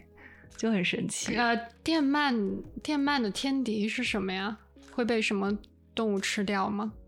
嗯，因为它它是会电，对，放电的有吧？啊，电鳗它是就是。它是这样的，就是为什么它能放电，是因为它的身体里有各种各样像就是平放的呃平行码放的小碟子一样的，就可以会会发电的细胞啊。然后等于这些所有的细胞，可能比如说好几千个、好几万个，然后排成一排，然后大家一起 pull the trigger，然后就 somehow 就能发射一个特别强的电流出去。它是这样子产电的，就是生物放电。所以它的防御机制就是放电。对，防御机制就是放电。嗯嗯，另外我觉得还有一个比较奇葩，我有点想体会一下的生物，就是变成一只小蜜蜂。嗯，小蜜蜂是因为它的眼睛吗？对，因为呃，它专门其实这个书啊，它它呃，组织的结构非常的奇妙，它是把。我们所谓能够区分出来的各个感官都单独拿出来说一说，就比如说有一章是专门讲颜色，那下一章就是讲触觉，下一章可能是专门讲一讲痛觉，然后讲一讲。声音在这个呃空气中和水中的传播，在动物界是有怎样的呃效果？所以颜色的这章呢，他又说到一个很神奇的事情，就是咱们两个都非常爱的狗狗们，其实真的是红绿色盲，他们看到的世界，嗯，是灰不是灰灰的，就是没有红和绿。对他们没有红色的感知，所以在他们的世界里呢，就要么就是黄绿黄绿的，要么就是蓝灰蓝灰的。嗯，大概就是这两个极端。嗯，所以没事儿，他们至少能知道自己是黄的。哎，嗯，对，Kiwi 能看到自己是黄的，但如果你给他丢一个红，就是鲜红色的球，在他看起来应该也是黄的。但是你知道，狗是没有办法从镜子里面认出来那个是自己的啊？为什么？因为狗没有这个能力，只有很少数的一些动物可以认识到镜子里那个东西是自己。哦，真的？就是黑猩猩、海豚可以，不是所有动物就可以。所以，如果你放一个镜子在面前，Kiwi 可能会觉得那是另外一只狗。哦，嗯，所以他们看来对自我的认知还是一个挺高级的，对认知要求，就也不是对自我，就是从镜子里面辨认那个是我这件事情是一个很高级的哈嗯能力，嗯，所以呢，就说回色觉，嗯，其实很多昆虫的色觉竟然是比我们人好很多的，因为竟然有很多昆虫是可以看到紫外线的，嗯。嗯，蜜蜂就是其中的一个代表。所以紫外线到底是个什么概念呢？很刺眼吗？每天一一睁眼睛，哇，全都是紫外线袭来。不，但是就不会啊，因为就是比如说我们想起紫外线，就可能会觉得这东西一定是个刺眼的东西。嗯，也许在他们的色谱里面，紫外线就像是另外一个 shade 的颜色。颜色对，有可能在它的色盘上就是嗯，比如说我们看到。呃，红色加蓝色会变紫色，但是红色加蓝色再加上，比如说紫外线，可能它就会混成一个另外一个颜色。嗯，所以在蜜蜂看来，也许它的世界的色彩就是呈爆炸状态，在我们的脑海中想起来。嗯，它可能就是因为我们只能看到红色到紫色这个波段里面的，所以说才会有红外线跟紫外线。对的，所以他们可以看到咱们感知的波段之外的颜色。也就是说，很多情况下，比如说我们可能人类不太能解，不太能。解释的一些现象，就是为什么小蜜蜂会在一大堆白色的花当中专门去吸一种白色花的蜂蜜？嗯，这个可能不是说它闻到了蜂蜜的味道，而是它因为看得到紫外线而能分辨出来白花和白花之间它是有 pattern 的区别的。哦，就可能在我们看来都是白的，在它看来明明这个花上面就是还有奇奇怪怪的一堆 pattern，但是我们看不到，所以它就就直冲着那个去了。他们，他们肯定每次在新花蜜都想，你们这些啊 愚蠢的人类，根本就不知道我们在干嘛。是的，而且就是还有很多昆虫对于光的敏感度是我们完全想象之外的。就比如说，他说到一个呃，科研人员跑到亚马逊的雨林里面去，专门也是找一种蜂，然后这个蜂呢，它特别神奇，就是它只会吃那种。半夜三更开花的花蜜，嗯，那所以这种半夜三更开的花的花蜜，它是怎么找到的呢？它也不是靠嗅觉，它是靠视觉。所以你就蹲在一个密不透风的雨林里，在一个月黑风高、伸手不见五指的晚上，这个蜜蜂竟然可以从自己的就是。洞里面冲出来，然后直冲那个花就去了，然后吸好蜜回家了。整个过程，你如果不戴 night goggle 是完全看不到发生什么事情哦。但是他就是可以，这对于他来说绝对不是完全的黑夜啊。对，就在他看来可能是超级清楚啊，所以就还蛮妙。所以你现在又想当一只小蜜？啊，小蜜蜂是会通过跳舞来告诉同伴就哪里有吃的，应该是吧？这个我不知道。我记得是，就是他会，比如说他看到了。二十米以外，什么东南方向有有有吃的东西，他就会回来，然后跳一个很复杂的舞，然后他的同伴就会立刻盖着他，然后就就去那个地方。对，很多很多昆虫是用肢体语言，不是还有就是特别妙的昆虫是用就是跳舞来找对象的吗？嗯，你现在说用跳舞找对象，我脑子里只有那那哔哩哔哩的那个被吃掉的那个虫吗？不是，就是有有一个鸟，你知道吗？就是它跳起来特别的魔性，对对对 对，超魔性。我跟你讲，我前呃，我前两天看了一个特别神奇的哔哩哔哩视频，然后他就是在讲一个一种小螳螂跳舞，然后他那个就是他的小手会像。就这样发给我了，对，然后就让摆动会摆成心形，然后呢，就是他跳着跳着就来了一个程咬金横刀夺爱，然后那个程咬金说：“我来跳。”然后他跳着跳着就被那个就被吃掉，对，然后那个母螳螂就说：“我靠，我不喜欢这个，吃掉。对，然后我觉得最神奇的就是一开始跳的那只蟑螂说：“我靠，嗯，他现在应该饱了，我再来跳一下。”而且感觉他当时就是在程咬金被吃掉的时候，他是愣了一下，我感觉就是他有一度就没有动。对，然后等那个决定继续追求这个武螳螂，哇塞，我真的觉得太牛了。对，那个我也看到，哇，好残暴啊，真的是，反正觉得很神奇。嗯嗯，对啊，所以就这本书里面，我觉得他写到了很多让人超乎想象的，你平常根本就不会想到的事情。比就比如说，还有另外的一个事例是说。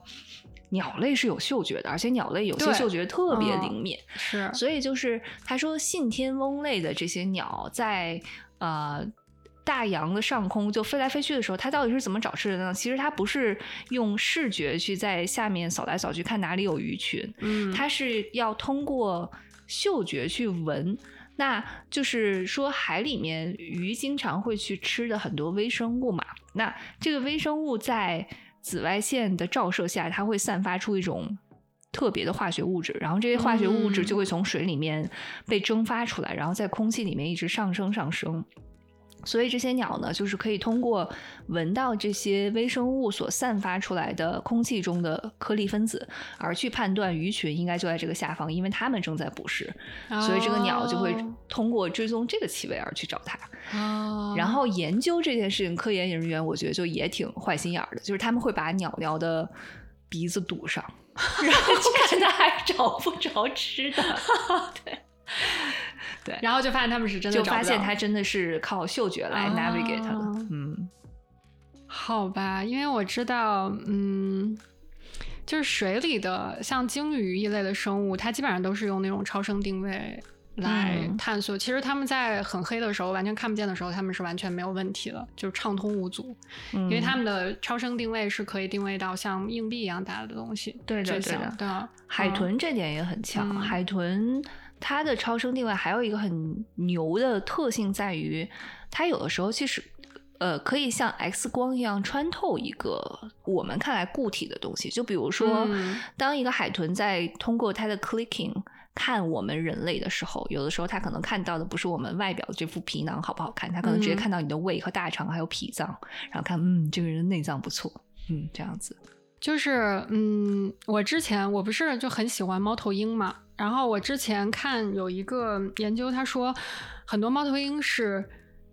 凭着听觉就能找到潜在的猎物啊，就是因为有的时候这个猎物会隐藏在比如树叶里啊、雪里面啊，或者说草丛中，他们是靠听觉，然后他们靠听觉可以分辨这是哪一种啮齿类的动物，它们大抵是多大，有没有怀孕。啊，这也行，都可以听到。所以说，他们是有那个很大的耳蜗，嗯，然后所以他们的耳朵就有很非非常大的耳蜗和耳孔。对，然后他们身上还有那种很细小的，就是叫什么感觉的纤毛，就是它会通过它身上的一些毛来感知这个声音是的的震动。所以说，它其实是全身都在都在听。然后就是因为他们的耳朵太大了，导致于它的眼睛只能长在前面。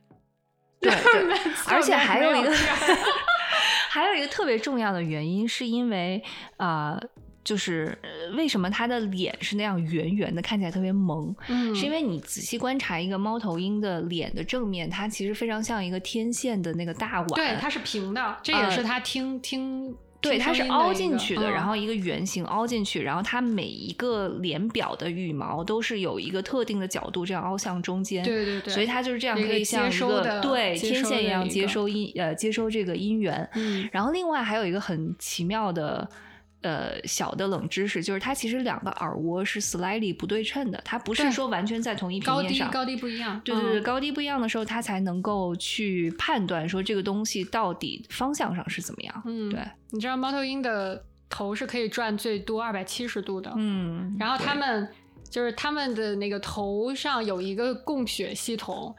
因为它转二百七十度了以后，它的供血就 被阻断了，它要靠 头里的这个供血系统来供它的脑子啊、什么眼睛啊、什么啊，那那它可以最多阻断多久？就是它不会因为血液阻断而就就梗在那儿吗？应该不会，它可能短短期内暂时的，它是可以靠这个小，就像就像你如果这个时候突然停电，你的小楼里有一个小的发电机，它可以供你紧急用电一样。哇塞啊，它他们转可以局部循环和全身循环。对，因为它确实需要转，一直转来听所有三百六十度的声音嘛，所以说就是转到二百七十度这件事情，你不觉得很恐怖吗？就是他脑袋里是 转转转转转转过一百八，还再往回转一点。对啊，对啊，对啊！嗯哇塞，这个好神奇对啊！啊、所以哎说就是猫头鹰也是确实是听力非常非常强的一一种生物。嗯然后它们还可以发出非常非常复杂的声音，用来沟通。嗯就是什么，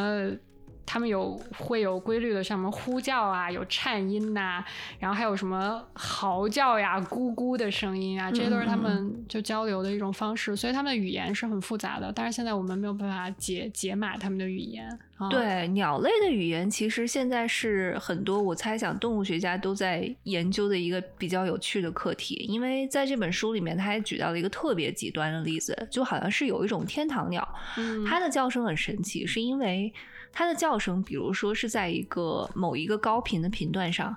但是呢，同样是同一种鸟，它的听觉并不允许它听到那个声段的任何声音。哦，也就是说，其实它搞了半天，并不是唱给自己听，哦，所以就是这是让人觉得百思不得其解的一个事情。就是难道在他们的世界里，每个人都是聋哑人？然而他们却是其实可以发声的。但是它们发声有可能不是用来用于交流吧？我觉得如果要是交流，肯定你必须要能接收到。但是有一些动物发声是不是用来，比如说恐吓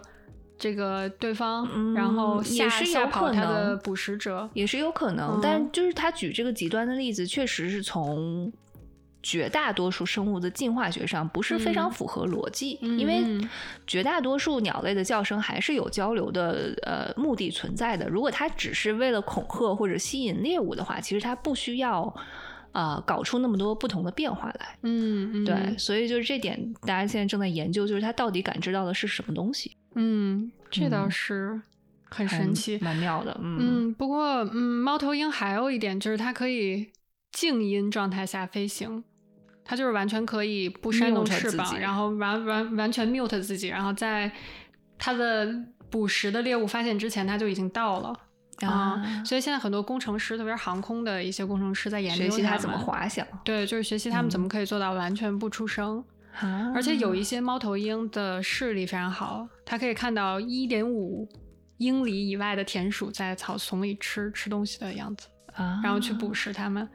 所以猫头鹰就是一个各种感觉都非常全知全能，但是一种。对，所以就说到这一点，也其实，嗯，你就可以想象，对于这样一个感官如此敏锐的生物而言，它生活在一个非常工业化的人类的大城市的旁边，那夜晚的光污染和声音污染，其实是对它的生活造成了很大的影响。我之前嗯。看是，嗯，哦我我是忘了哪个地方了，是一个蛮偏僻的小镇里面，应该是北欧那边的一个小镇。然后他们那个小镇旁边会有一个山，然后是悬崖，悬崖外面是海。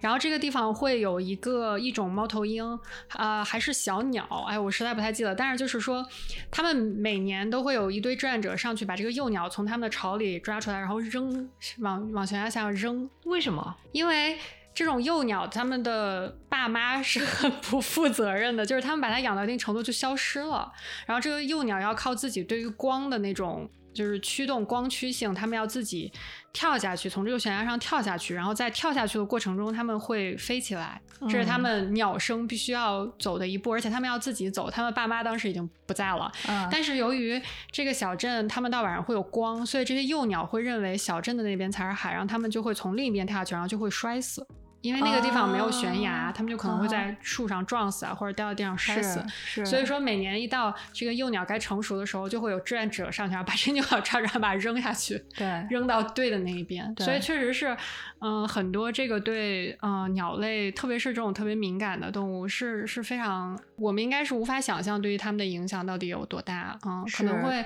完全让它们没有办法正常的生活，嗯。嗯，所以我觉得推荐这本书的第二个理由就是它的后半部分其实更着重的分析了我们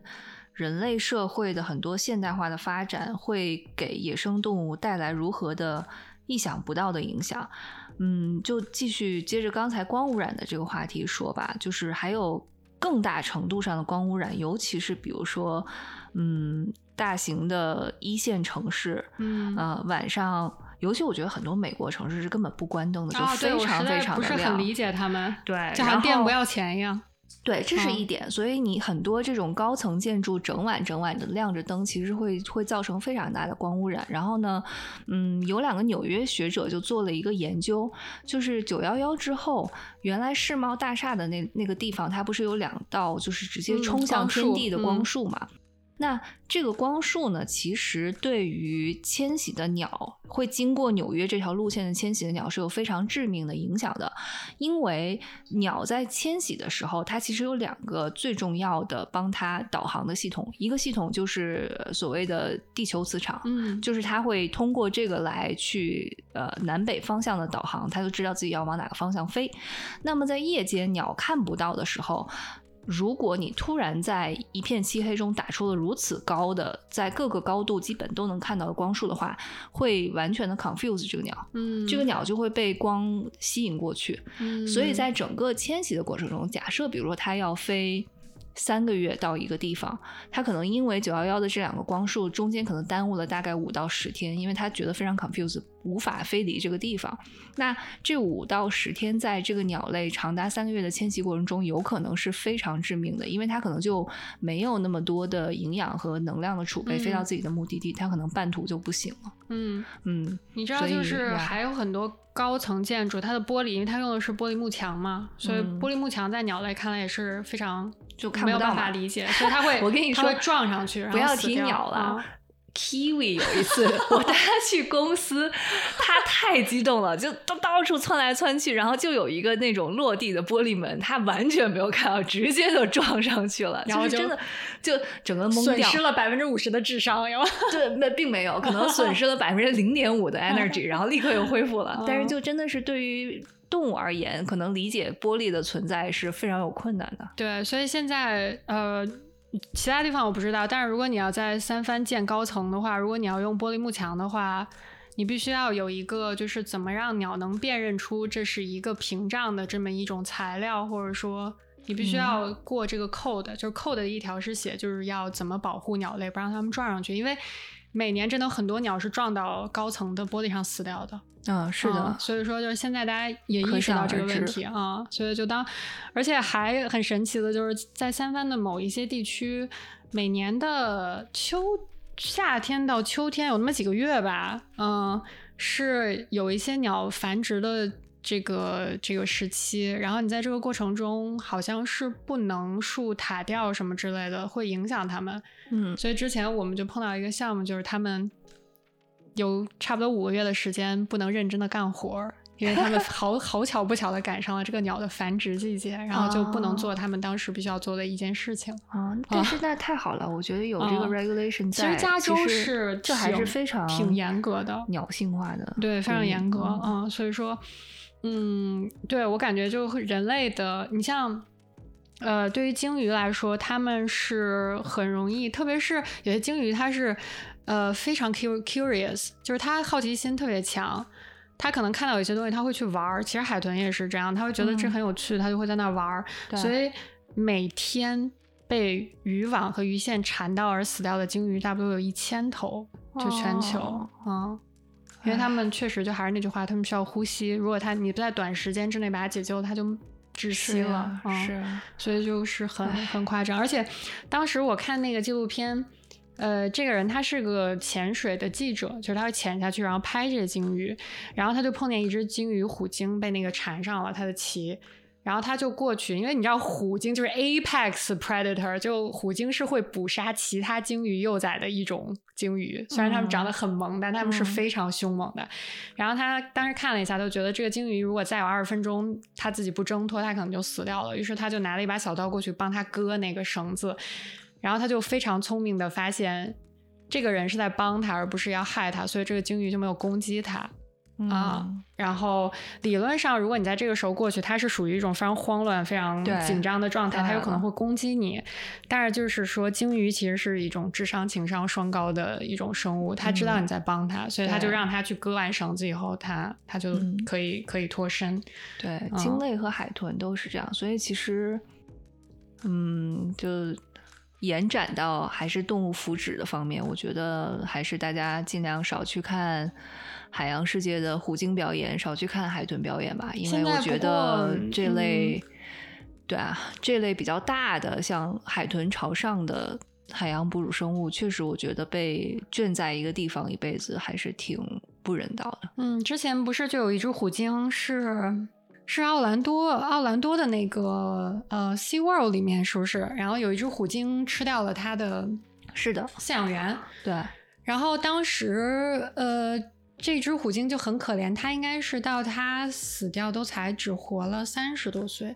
啊。其实所以其实是很很小就已经过非常短命。它应该是可能从两三岁就被人类捕回来了。嗯。然后就一直就相当于一个人一辈子活在一个游泳池里，就是这个意思呗。对对，确实。然后，嗯，除了这些被 captive 就是被圈养的这些虎鲸伤人的事件以外，其实，在自然中是没有出现过虎鲸伤人的事件的。其实他们其实是不攻击人的。对。所以就很就哎很可怜，就你你知道他们非常的聪明，然后关键是他们感知情感的那个情感又非常丰富，然后你把它圈圈在一个地方，每天让它做一些很简单的 trick，嗯，就现在看来是是很残忍的事情。是的，而且其实还是我觉得不要总以我们人类的固化思想去理解动物，就比如说，嗯，这本书里还有一章。讲到说，为什么海洋馆里面的白鲸和海豚有的时候会肚皮朝上的游来游去？其实它肚皮朝上游来游去，并不是为了取悦人类，或者是让自己看起来可爱，它是一种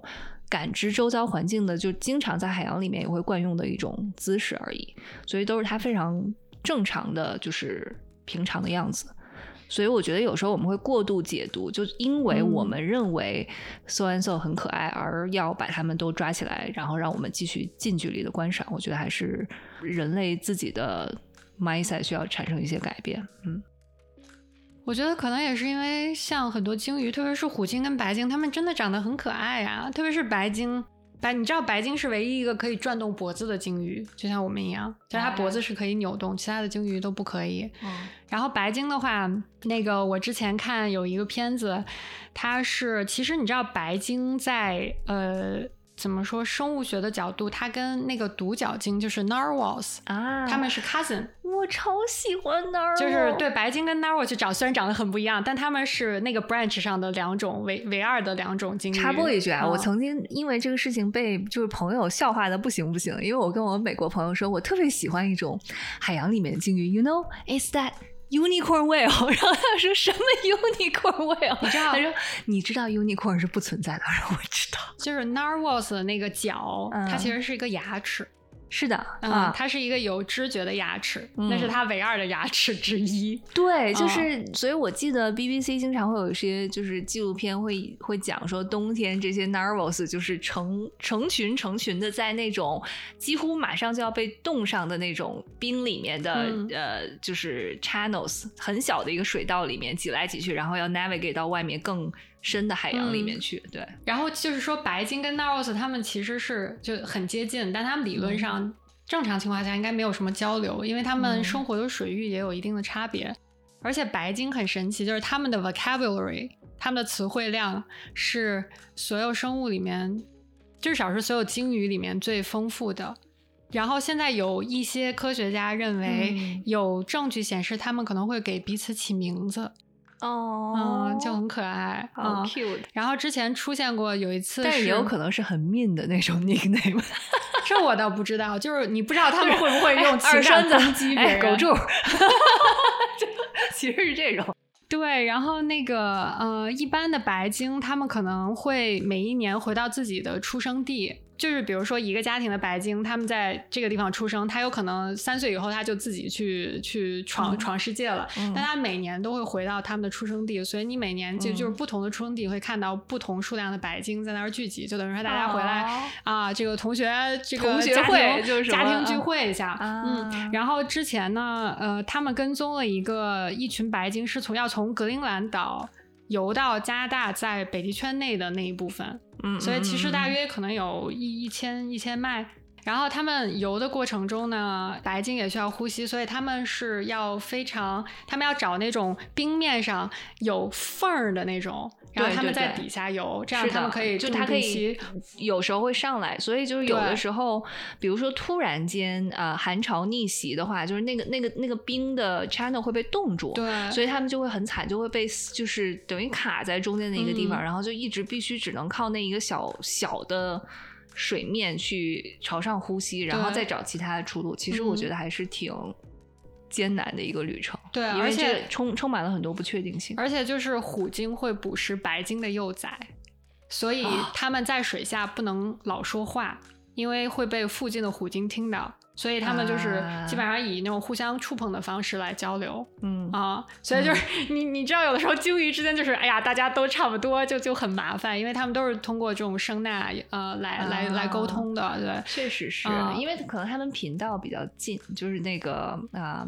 声音频率的频道。对，然后呢，呃，他们一般会游到自己的这个出生地以后，嗯怀孕的白鲸就会在那儿接着生出小白鲸，嗯然后呃，特别是呃，有些地方那个可能会比较冷嘛，因为他们可能。在出生地生完了小白鲸以后，他们还要游回到他们之前生活的地方。就比如说这一群还要从加拿大游回格陵兰岛，嗯但是因为那个水温特别的低，所以小白鲸要先在这个地方温暖一点的地方长出嗯一层比较厚的皮，啊，然后才会游回去。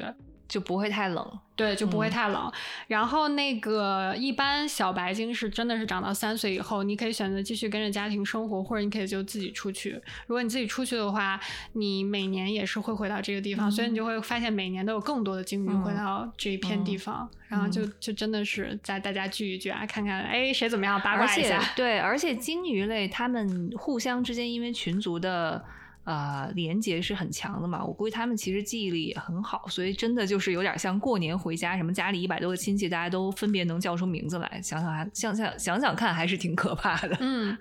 之前我看是有有一次是有一只独角鲸，它是一个小幼崽，然后它嗯整个就可能是在游的过程中就完全跟他们家分开了，然后它嗯在它应该出现的地方的六百英里以外被人发现，就是他完全就是可能掉队了以后，他就自己瞎游，就就嗯游到了一片白鲸生活的地方，嗯，然后这个白鲸看到他以后，可能就觉得。我靠，这哥们儿头上长的是个啥？然后，但是看起谁来家孩子对，但是看起来好像至少是个鲸鱼。就你现在不知道他们的语言、嗯沟通到底有多少是相同的。白鲸给他领回家了吗？白鲸给他领回家了。第二年的时候，科学家又去看的时候，就想看看这只独角鲸有没有融入那个白鲸的家庭。嗯，然后就发现那个白鲸把它领回家，而且教它怎么在这个陌生的海域用自白鲸的方式捕食。哇他们真的就把它给领养了。然后他就之后一直跟这群白鲸一起生活。哦，啊我还以为是白鲸给他送回了 Narrow 的群组里面，没有，因为白鲸应该也不知道它是嗯哪里来的，然后他们就把这只小，就很可爱，就是你就看一堆白的里面突然有一个 长脚的黑不拉几的东西在那儿，哦啊、然后就好。对，其实鲸鱼就还挺愿意呃收养这种掉队的什么小孤儿之类的，然后感觉特别像什么那种，你知道，就是不同种族的什么遗孤，然后被比如说东北人民领养了，然后说这一股就是说这一口东北大碴子口音，很但明明看起来就是个外国人。啊、之前还有一个人他，他下潜去拍虎鲸嘛，嗯然后他拍了虎鲸以后，呃，新西兰那边的虎鲸是会吃那个 stingray，那个叫什么嗯嗯嗯红鱼嗯啊、然后他们会然后有一个妈妈就是在捕食了一个 stingray 以后，自己吃了一半，然后突然看到了这个在水下穿着那个 white suit，然后拿了一个大的 camera，就感觉是一个独眼鲸鱼。哎，你要不要来一口？然后他就把那个 stingray 扔给他了。对对对。然后他就可能在他的眼里就觉得这个呃潜水的摄影师是一个发育不良、没有吃饱的小鲸鱼，然后他就觉得哎呀，那你赶紧来一口吧，快吃。对。然后这个人就一直不吃，然后他就他就一直在那等着，就心想你不吃吗？你不吃我拿走了，我还要吃。然后最后可能过了半个小时。他就把那个叼走了，但是就 不识好歹，就很可爱。他们就会扔东西投喂，就可爱啊！就就鲸鱼真的是还蛮对有爱的一个一个生物。真的，最有趣的一点就是在澳洲附近，他们是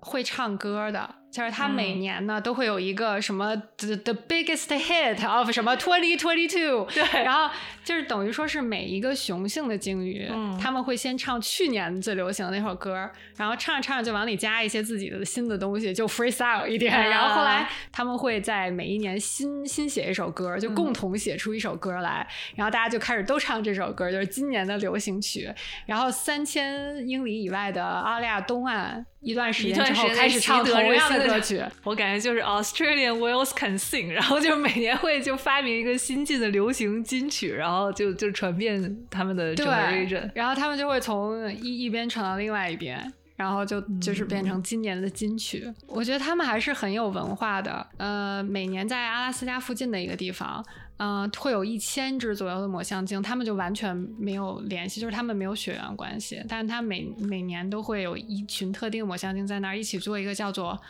bubble net feeding。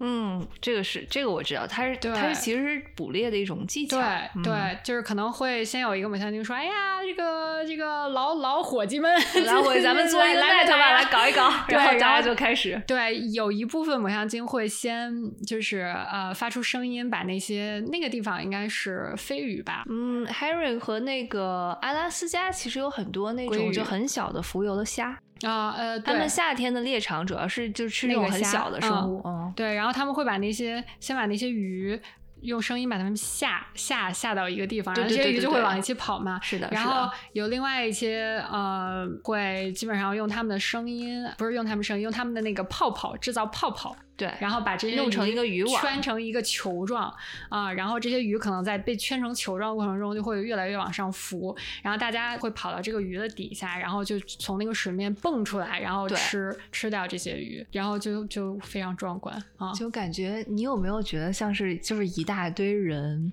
就是大家在滚那个冰激凌球，就是你要把它都都赶到一个地方之后，然后你就可以咬一大口，就觉得很爽。我靠，all you can eat。而且他们是真的是完全没有血缘关系的一群鲸鱼，每年都是在这个地方，已经有四五十年就被观察到已经有四五十年了，都是这一群鲸鱼。因为是这样的，我觉得可能更跟它的那个迁徙路线有关系，是因为很多就是这种海洋哺乳类动物夏天都会去阿拉斯加去增肥，然后冬天再回到它本来的栖息地。比就比如说有一条固定。航线固定路线就是夏威夷到阿拉斯加，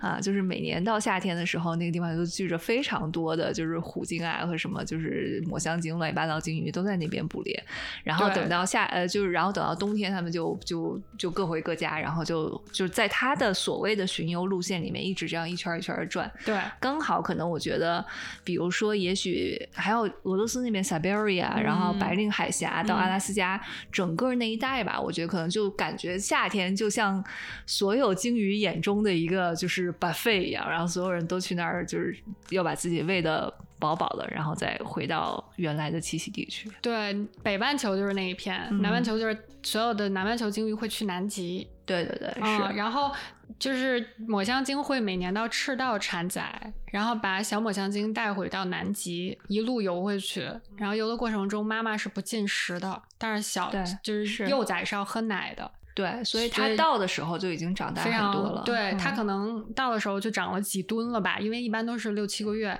但是妈妈那个时候应该已经瘦脱相了，就一路上都没有吃饭，要吃吃吃。然后他们就会吃那个你刚才说的那个 krill，就是磷虾。对对，所以说到磷虾，就刚才不是说这个很多像信天翁一类海鸟，它其实是靠啊所谓的嗅觉在这个空气中找哪里有磷虾嘛，所以。这个嗅觉的味道到底是什么呢？原来就是它的化学成分是一种叫做 DMS，就是二甲硫醚的一种化学成分。这种化学成分的味道是非常的像煮熟的白菜或者是奶油玉米，其实有点像爆米花的味儿。哦，那还是好闻的味道。对呀，对呀，所以其实你可以想象到，很多海鸟每年就是追寻这个爆米花味儿去觅食的，还是蛮有趣。哇，那很那很有趣，就感觉爆米花，就感觉他们都是在什么 AMC 里面觅食，哪有爆米花就去哪儿啊？对，对我觉得鲸鱼还是就是很很有趣的生物，而且它们嗯，确实是一个非常群居，就社会属性非常强的生物。每每一种鲸鲸鱼，每一个地域的鲸鱼，其实都有自己独特的文化。啊，因为他们就像你说的，嗯，如果他的一个幼崽死了，他的妈妈可能会最多跟这个幼崽在一起待，嗯，几周的时间。是，他会就是一直把这个幼崽，就是想办法拖拖到水面上，把它放在自己的背上，然后是是很很很很让人伤心的哈。嗯，所以其实我们人类社会的很多重要的科学进步也好，或者是新的发明发现也好，都是。嗯，通过观察动物的行为而受到启发，比如说飞机，嗯啊，比如说有一个很神奇的人物，嗯，因为咱们刚才在聊鲸鱼和海豚嘛，他们有一个非常明显的探知世界的特征，就是用回声定位。那这个 echolocation 呢，其实不一定只是他们这两种物种才能才能做到。有一个非常著名的哥们儿，现在可能五十多岁，住在加州。这个哥们儿呢，大概在自己小时候十二三岁的时候，不幸就是罹患了一种疾病，然后呢失去了视觉。嗯，但是后来他自己就 somehow 自学成才，就通过这种 chirping，就是他会。就是这样，就是通过不停的弹自己的舌头，对，发出发出就是这种声音，而自己习得了超声定位的这个方法。然后这个哥们儿就很牛，是因为他靠超声定位的方法，真的可以几乎像一个正常人一样的生活。他现在在 Huntington Beach 定居。然后这个哥们儿呢，就是我呃前几天看了一个 YouTube，就是一个记者采访他的视频。还有这个记者，就两个人以正常人你和我走路的这种方呃这种速度，自己拿这个棍儿，然后不停的就就这样超声定位，就跟这个记者一边聊天一边走路，就他还能在那个的过程中跟他说话，就有时候能能上就是呃时不时的接几句接几句话，然后这个记者就特特别啊好奇的就问他说，哎，现在咱们俩路过一个树，你知道这个树长什么样然后？Of course，他说这个树大概离咱们就是可能。一米半到两米的距离吧，然后呢，他说：“那你比一下这个树有多粗？”然后他就对着这个树就，然后呢，他就他走过去说：“嗯，大概有这么粗吧。”然后这个记者就惊了，说：“真的吗？这么厉害？”然后他说：“对啊，就是我大概从十几岁就开始训练这种方法，到现在真的是已经就是完全没有什么问题。”然后，所以这个哥们儿他还是还是非常的嗯。就就真的挺好的，他就是设立了一个回声定位的一个学校，就是帮助了世界上可能现在超过五百多名就是失明的儿童学习到他的能力，就是帮助他们一起是可以后天习得，这并不是一个天赋，是吗？对，所以就是我想说的就是这一点。其实很多啊动物界的我们认为可能现在很难想象的一种扩安扩超能力，其实。我们也可以就是通过他对我们的启发而去增强我们对这个世界的感知。就是也许这个人可能永远都不能像一条海豚一样那么的灵敏，他还能就是用自己的超声定位穿透一个罐头，知道里面到底是牛肉还是鸡肉。他可能不行，但也许他可以至少可以让自己获得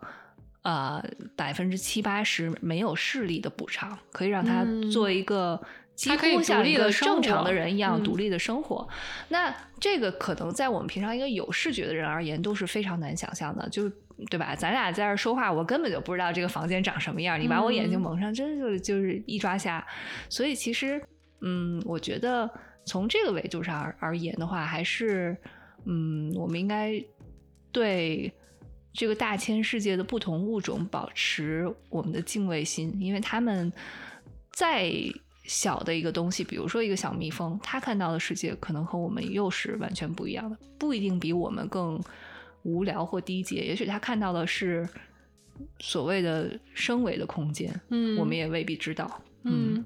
你刚才说超超能力，我突然想起个毫不相干的事情。啊，你知道松鼠在从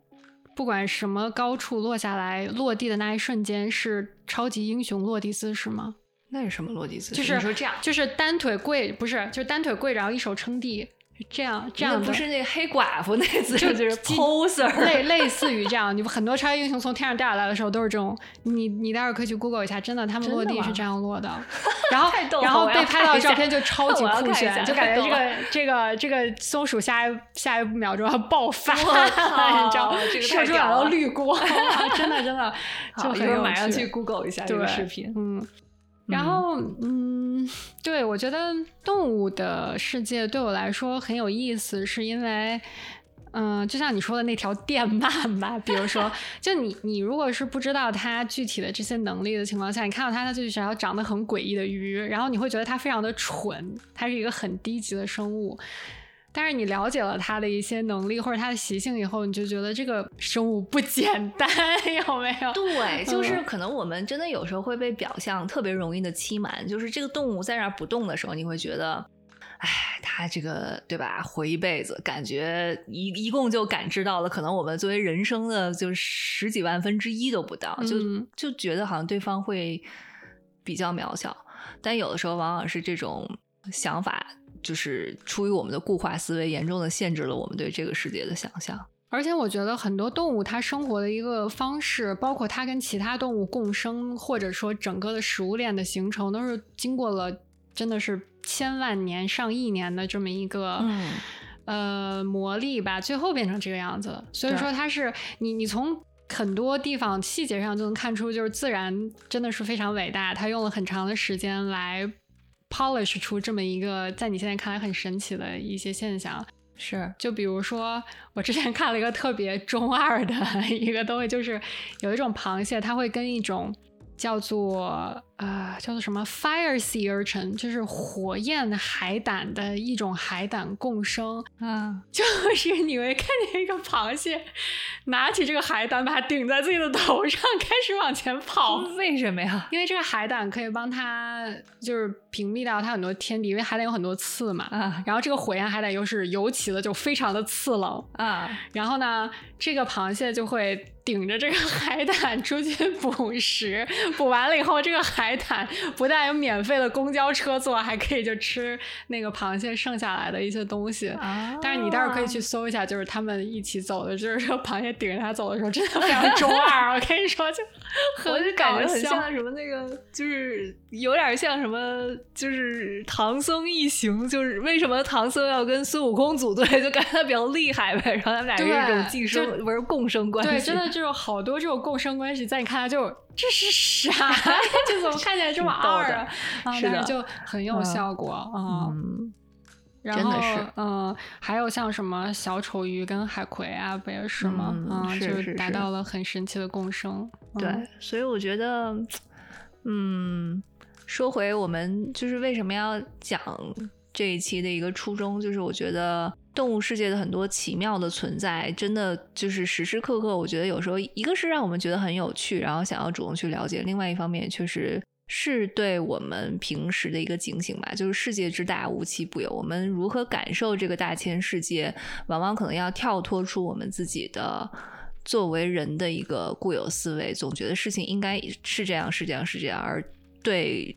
周遭的其他的生物没有任何的想象力，反而如果你带着一颗比较开放的、谦卑的态度去观察周遭的世界，就会发现，哎，往往它会带给你非常非常多的惊喜。其实，就我都不说野野生动物啦，就咱们对现在很多，嗯，也不算家养家养动物，就是那种经济的动物，就比如说你养养来用于。供大家 食用的牛啊、羊啊什么之类的，就我这我我这两天看了一个非常神奇的真人秀，我真推荐你去看一下，叫做 Clarkson's Farm 啊，你跟我说过这个剧，对，就是讲美国一啊什么美国英国一个还挺有名，他是原来一直主持 Top Gear 的一个大叔，然后他自己应该是有几百个 acre 的一个农场，嗯，然后呢，他最近可能就疫情之前可能觉得自己有点想退休了吧，就去农场当农民去了。嗯，然后中间有一段就是他养了一些小牛和小羊，然后这个牛呢，他就是养的是那种 用来吃的牛，然后他就。它就是，所以说它属于一种经济的这个这个这个物种嘛，然后它是需要通过它们来赚钱的。然后你知道，就是怀孕的这些牛，它在生小牛的时候也会产生难产的这么这种情况，比如说胎位不正啊，或者小牛太大了呀。然后就有专门去 handle 这个牛啊、羊啊这种兽医。然后这个兽医，你知道，如果一个小牛难产，他们是怎么把它搞出来的吗？他们就是需要先拉出来，不，他们需要先把手伸进去，然后把这个一般小牛在妈妈肚子里是这种前蹄，然后脑袋是在一起的，然后它的后面是在后面的，所以理论上就是说你要先让它的蹄子先出来，然后它的脑袋再出来，然后有的时候它被卡在里面，然后他们就要伸进去，把它的前蹄上面系上两根绳子。然后把它拽出来哦，真的就是生然后还有那种有一个 jack，就像那种千斤顶一样的东西，他们把它顶在这个牛的妈妈的这个胯部吧，然后就就用这个 jack 把这个小牛给蹬出来，然后这个小牛就会，你就看就是整个可能用尽你整个人的力气，然后把这些小牛拽出来啊。然后还有就是有的羊它生是可能怀一胎。然后有的是怀两胎，有的是会怀三胞胎的羊。嗯，但是如果三胞胎的羊的话，妈妈就只有两个可以用于喂奶的东西。嗯，然后又就有一只小羊，如果是在自然选择的情况下，这只小羊就会饿死。但是呢，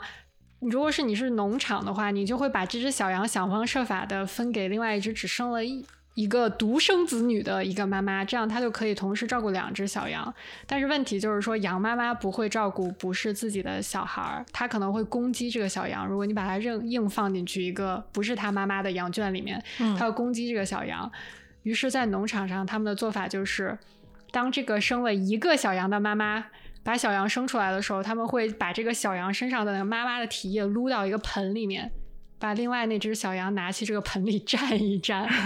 然后再不要不要让它觉得是一个，就是让这个小羊闻起来是这个它妈妈的味道，然后把这个小羊从头到尾蘸一遍，然后把这小羊放在这个妈妈的面前，说看这是你另外一个孩子，就假装它是刚生出来。我突然想起来，哔哩哔哩不是经常会放什么？你知道大熊猫生了孩子反应一般都特别神奇，很多大熊猫生完孩子看到自己的小幼崽时候，这是什么东西？然后就就原地跳开，你看，对，这是什么东西？然后感觉特别惊恐，就是所以说，我连我们身边这些正常的每天可能都会接触到的生物啊、动物啊，我们都并没有很了解它们。嗯，真的是对。所以最后一个话题，我想说，就接着你刚才说的，就确实是我们为什么还要就是要时刻保持敬畏心。我最近看了另外一本书，是一个哥伦比亚的一个就研究项的一个。癌症医师写的这个这个医师也是写了好几本畅销书，都是有关于人类对于癌症的一些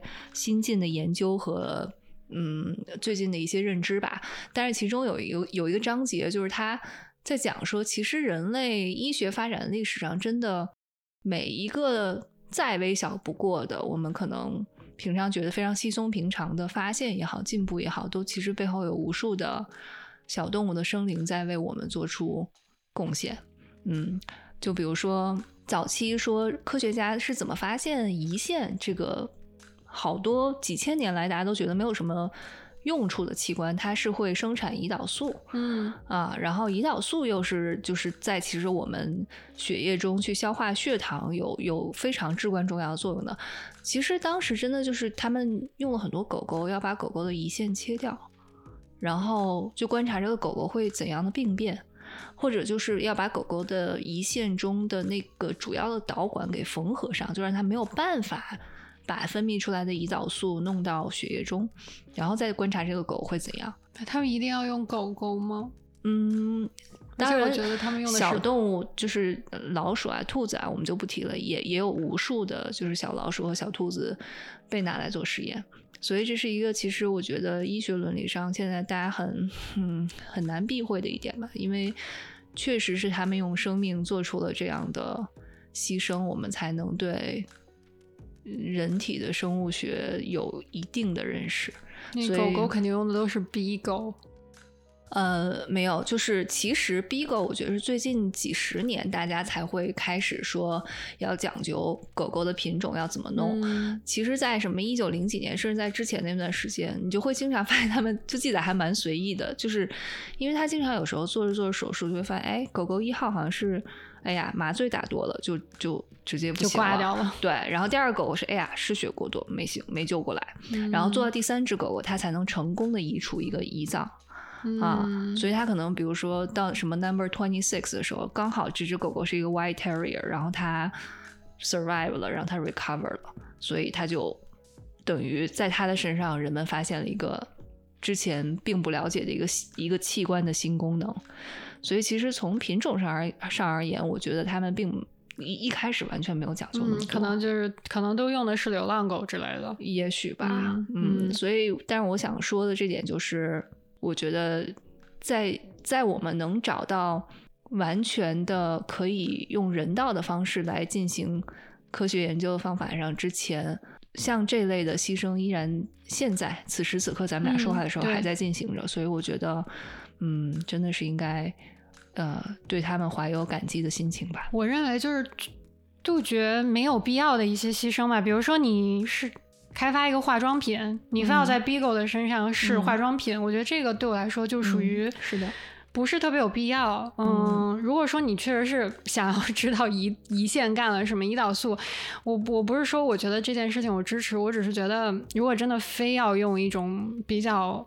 高等的动物的话，那可能确实是没有办法。但是我我觉得现在有很多的是可以避免掉的。所以你看，嗯现在买很多化妆品，他会说就是 no cruelty，就是他们不用这种高、嗯稍微情感比较丰富啊，或者感官感知的比较细腻的这种生物，他不会用它们做实验啊。我觉得嗯这个就第一步吧，能卖出来。嗯，对，我觉得这个非常重要，就是要避免一切不是必须的这种牺牲。嗯，我觉得这个在这个我我把这个往上面拽一拽啊，我觉得咱这个有有点沉重。当然，这个拽一拽呢，是我前两天不小心看到了一个真的很二的一个东西。我觉得我说了，你可能要翻白眼儿。就是它，不过它是非常英语向的啊。来 enlighten me。就是在英语中呢，你形容一群动物，它有非常不同的这种呃量词。就像比如说一群海豚呐、什么一群鸭子啊，它都是一群，但是在这个英语里面它都是不一样的。我给你说几个，你可能非常 surprise 的如果是鱼的话，叫 a school of fish；是然后如果是 clam 的话，叫做 a bed of clams。啊，什么 clam？bed 就是床，a bed of clams，一床一床一床的蛤蜊。然后 jellyfish 呢是 a smack of jellyfish，就是 我不知道为什么啪一啪一啪的水母，拍黄了 吧？这是，就感觉就是哎哎，触半海蜇我可以理解，你拍一下这个可以的。这个给我来一拍海蜇，所以是中文中国人发明了这个说法是是吧？然后 stingray 是 a fever of stingray，这是为什么？就我也不知道，就是大家确实是这么说的。然后呢，海豚就和鲸鱼什么这些都是 a pod，就 pod of dolphins，p P O D， o d，a pod of dolphins。然后最神奇的就是嗯好的 falcons，就是那种什么隼呐、猎嗯隼嗯是 a cast，就是 cast cast C A L S T S T 啊，a cast of falcons。 cast 不是酒桶的意思吗？就就一就可以是以可以是很多意思，对不对啊？啊然后 ，When you're watching a game of Miami Dolphins versus Atlanta Falcons，这是两个 football team，嗯，Miami Dolphins 和 Atlanta Falcons，嗯， literally you're watching a podcast。我就知道你这个表情是不是很冷？Podcast。 我就故意不说话，我让这一期卡在这儿，就是 我并不觉得我们往上拽了多少，而感觉这期有一个特别漫长、特别冷的一个结尾。好的，那我们这期就让我们这期结束在这个 climax 的的这个高潮阶。好的，那谢谢大家，嗯，谢谢大家收听正在输入。有一海豚笋节目，有一个人还没有从刚才冷笑话里面解脱出来。我现在 满脑子是海豚和笋。好了，下期再见了，大家。下期见，拜拜。海豚笋是不是很棒？Podcast。